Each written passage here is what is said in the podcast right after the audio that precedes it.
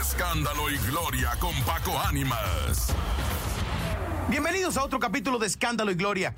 El escándalo de Tonya Harding y Nancy Kerrigan.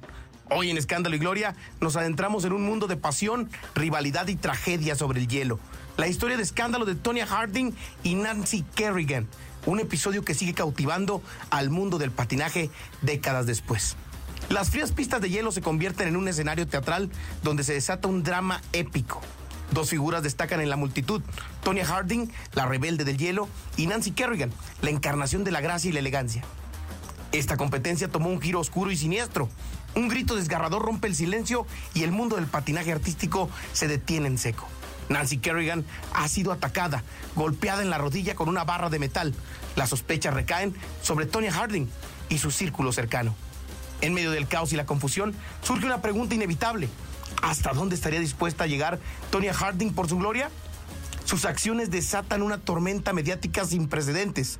Su vida y carrera bajo un escrutinio implacable. Era enero de 1994. El incidente tuvo lugar en Detroit, Michigan, durante el Campeonato Nacional de Patinaje Artístico sobre Hielo. Kerrigan había terminado su práctica en la pista y se dirigía hacia los vestuarios cuando fue atacada por un hombre enmascarado. El golpe dejó a Kerrigan con una contusión en la rodilla lo que la dejó fuera de la competencia temporalmente y puso en peligro su participación en los Juegos Olímpicos de Invierno de 1994. El ataque provocó una reacción en cadena en el mundo del deporte y los medios de comunicación, generando un gran interés y especulación sobre quién podría estar detrás del incidente. Las autoridades iniciaron una investigación para determinar quién estaba detrás del ataque.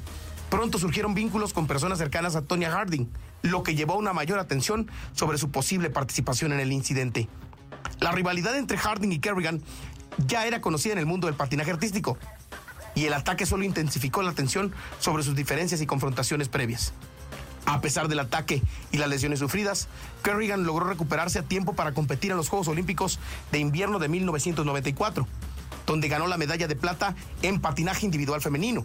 El juicio que sigue es un espectáculo digno de las mejores tragedias griegas. Harding se enfrenta a las acusaciones con valentía, pero el veredicto resuena como un eco sombrío en el vasto desierto del tiempo.